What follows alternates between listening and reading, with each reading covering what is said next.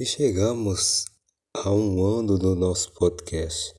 Durante esse período abordamos aqui temas que te fizeram olhar para situações de vida de um outro ângulo, juntamente com convidados e pessoas que contribuíram direta e indiretamente com roteiro e imagem. Eu, Márcio Ricardo e vocês alcançamos marcas importantes. Hoje o programa já foi ouvido em 18 países mais de 10 mil downloads nas plataformas, está entre os 100 podcasts mais ouvidos no Panamá.